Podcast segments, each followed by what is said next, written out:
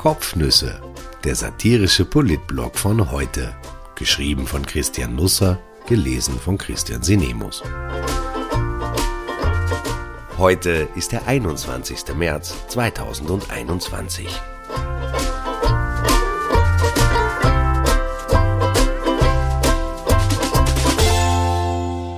Geheimakt Impfung, wie die EU-Verträge ins Kanzleramt kamen und welche Rolle ein diskretes Gremium dabei spielte. Erst machte es Ploing, kurz danach noch einmal Ploing. Es ist Sonntag, der 14. März und auf den E-Mail-Accounts zweier hochrangiger Mitarbeiter von Sebastian Kurz langt sensible Post ein. Die wortidenten Mails kommen aus dem Gesundheitsministerium. Im Anhang befinden sich jene Schriftstücke, über die seit rund zehn Tagen heftig debattiert wird, nicht nur in Österreich, sondern in der gesamten EU. Die geheimen Verträge mit den Pharmafirmen über die Lieferung von Impfstoff. Die Spurensuche dazu gestaltet sich nicht einfach. Die Verträge sind eigentlich geheim. Nicht einmal Regierungschefs sollen sie zu Gesicht bekommen. Sie fußen zudem auf Verhandlungen eines Geistergremiums, über das man nichts weiß. Die Teilnehmer dieser Gruppe sind ebenfalls geheim. Nicht einmal ihre Herkunftsländer werden verraten. Es ist ein zäher Prozess, sich durch Unterlagen zu klicken und Auskünfte zu erbitten. Sagen wir einmal so, seit meiner Kindheit wurden mir selten so viele Märchen erzählt. Der halboffizielle Teil dieser Geschichte beginnt am 4. März. Da reist Sebastian Kurz gemeinsam mit der dänischen Ministerpräsidentin Mette Frederiksen zu Israels Staatschef Benjamin Netanyahu.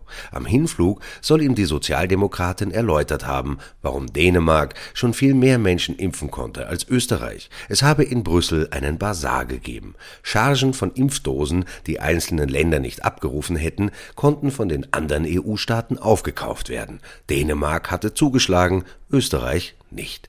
Der Kanzler beteuert bis heute, nichts von diesen Vorgängen gewusst zu haben, der Gesundheitsminister ebenso. Wie auch immer, nach der Rückkehr beauftragte Kurz sein Team mit der Recherche. Zu diesem Zeitpunkt hat sich Rudolf Anschober bereits krank gemeldet. Er unterzieht sich nach einem Kreislaufkollaps in Linz einer medizinischen Durchuntersuchung, fällt eine Woche lang aus und ist dabei angeblich weder für den Kanzler noch für den Vizekanzler telefonisch erreichbar.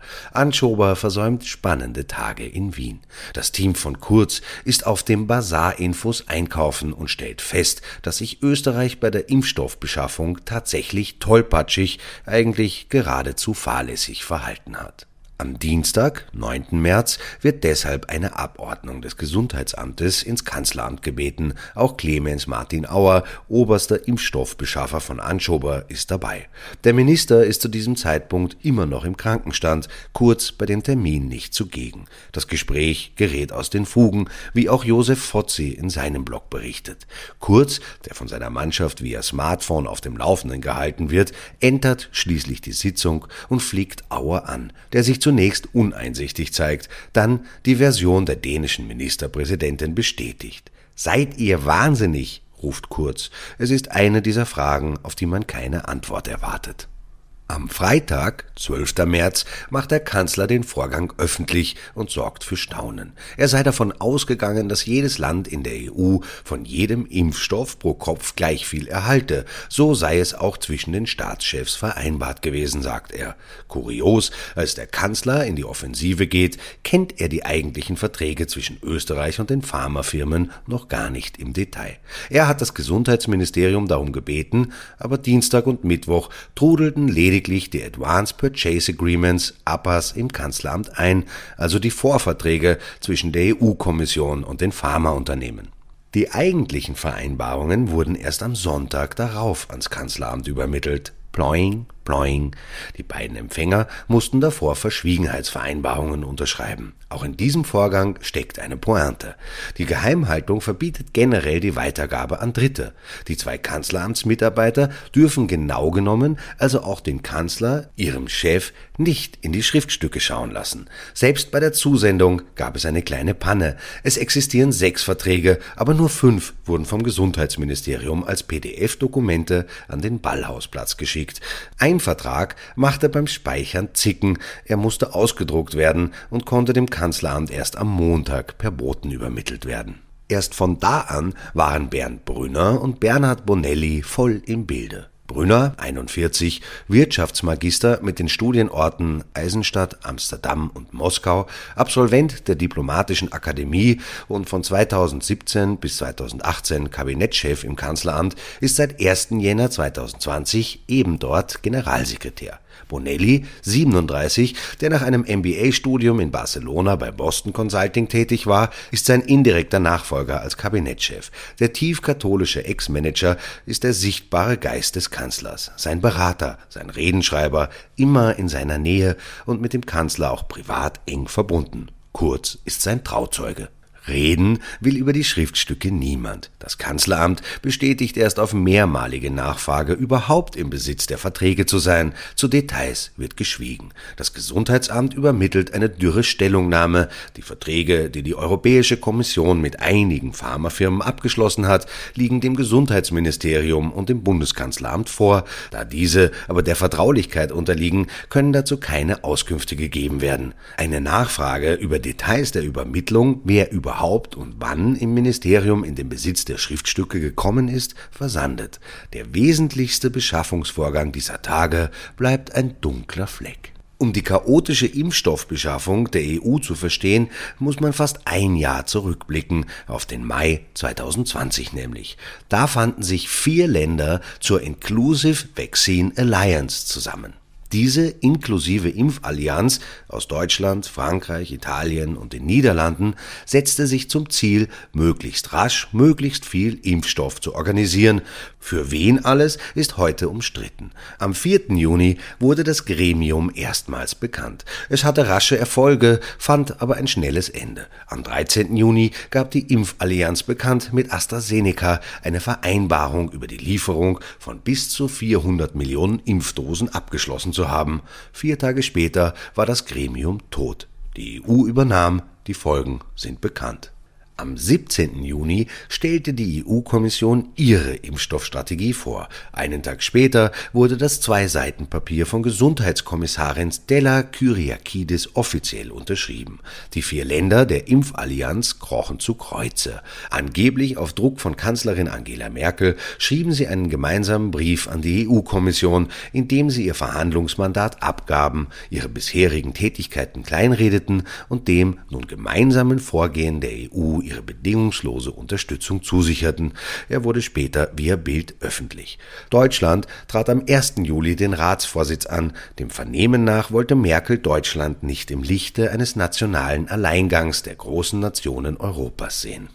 Als die Impfstoffstrategie publik wird, steigen die Briten noch am selben Tag aus. Sie nutzen eine Opt-out-Klausel. Begründung, man habe kein Mitspracherecht bei der Auswahl der Impfstoffe und bei entscheidenden Vertragsbestimmungen. Damals wurde das mit einem Achselzucken zur Kenntnis genommen, heute sehen die Folgen viele dramatisch. Die Briten sind beim Impfen enteilt. Die EU zeigte sich uniformiert, träge, überheblich. Sie hat eine Jahrzehnte-Chance verpasst, im Jahr eins nach dem Brexit zu zeigen, dass es von Vorteil ist, Mitglied der Gemeinschaft zu sein. Spätestens im Sommer, wenn uns die Briten aus dem Süden zuwinken, werden wir feststellen, dass es wohl genau umgekehrt ist, zumindest in dieser entscheidenden Frage dieser Zeit. Es kommt noch schlimmer. Die Briten verdanken ihren Erfolg maßgeblich jener EU, der sie den Rücken kehrten. Laut einem geleakten Dokument, das die Online-Zeitung EU Observer diese Woche abdruckte, haben die EU-Staaten, selber klamm an Impfstoffen, bisher 24,6 Millionen Dosen an 31 Länder der Erde exportiert. Allein 10 Millionen davon wurden laut Handelsblatt vom 3. Februar an nach Großbritannien gebracht. Pfizer BioNTech aus einem belgischen Werk. So hatte sich die EU das wohl nicht gedacht. In einem Strategiepapier vom 18. Juni 2020 hatte die EU die Vorgangsweise bei der Impfstoffbeschaffung festgezurrt. Alle Mitgliedstaaten sollten gleichzeitig Zugriff erhalten, die Impfstoffe im Sinne der Fairness auf Pro-Kopf-Basis verteilt werden. Mit den Pharmafirmen sollten Advanced Purchase Agreements abgeschlossen werden. Die EU wollte den Rahmen festlegen, die einzelnen Länder konnten dann auf dieser Basis direkt Verträge mit den Unternehmen fixieren. Die EU setzte ein Steering Board ein. Alle Mitgliedsländer sind mit Senior Officials in dem Gremium vertreten, auch Österreich. Clemens Martin Auer wird stellvertretender Vorsitzender. Was bisher weniger beleuchtet wurde, das Impfstoffstrategiepapier der EU hat auch einen Sideletter. Er ist sechs Seiten lang und regelt im Detail alle Beschaffungspläne. Darin ist zu lesen, dass es neben dem Steering Board auch ein Joint Negotiation Team JNT gibt. Bis heute wird viel über den Steering Board gesprochen, weniger über das JNT, das Verhandlungsteam, die eigentliche Kraftzelle. Es umfasst nur sieben Mitglieder, sechs aus EU-Staaten plus ein Kommissionsmitglied. Die Namen sind geheim, nicht einmal die Herkunftsländer dürfen verraten werden, nicht Journalisten, nicht dem EU-Parlament, nicht den Regierungschefs, niemandem. Die mangelnde Transparenz beschäftigt mittlerweile sogar den EU-Ombudsmann. Auch das Gesundheitsministerium in Wien will dazu nichts sagen, verweist lediglich auf eine Infoseite der Kommission mit allgemeinen Auskünften dazu. Immerhin verraten wird, dass Clemens Martin Auer keine Aufnahme in dieses Gremium fand. Klar ist, die Musik spielt im Joint Negotiation Team, das die direkten Gespräche mit den Pharmafirmen führt. Mengen, Preise, Lieferdaten, das alles handelt das JNT mit den Unternehmen aus. Es berichtet dem Steering Board laufend über die Fortschritte. Am 16. März 2021 verrät Kommissionspräsidentin Ursula von der Leyen, dass sich der Lenkungsausschuss bisher fünf bis sieben Mal im Monat per Videokonferenz traf. Jedes einzelne Detail von jedem Vertrag werde dabei diskutiert. Heißt, wenn man von einem Schnitt von sechs Meetings im Monat ausgeht und das von Mitte Juni 2020 an, dann hat es bisher 54 virtuelle Zusammenkünfte gegeben, in denen wohl die Verträge mit den Pharmafirmen penibel durchgegangen wurden. 54 Meetings, an denen Clemens Martin Auer teilgenommen haben soll. Und es gibt keine Protokolle, keine Zusammenfassungen, keine Punktuation, er hat zu keinem Zeitpunkt dem Minister über Inhalte berichtet und der Minister hat ihn nie dazu gefragt. Auer hat ihm nie von Liefermengen erzählt, die an uns und an andere gehen. Er hat nie etwas von einem Bazar erwähnt und von der Möglichkeit, dort einzukaufen. Naja. Fakt ist, dass es die EU mit Transparenz nicht so hat. Sechs APAs mit Pharmafirmen wurden bisher abgeschlossen, nur drei davon finden sich auf der Webseite der Kommission.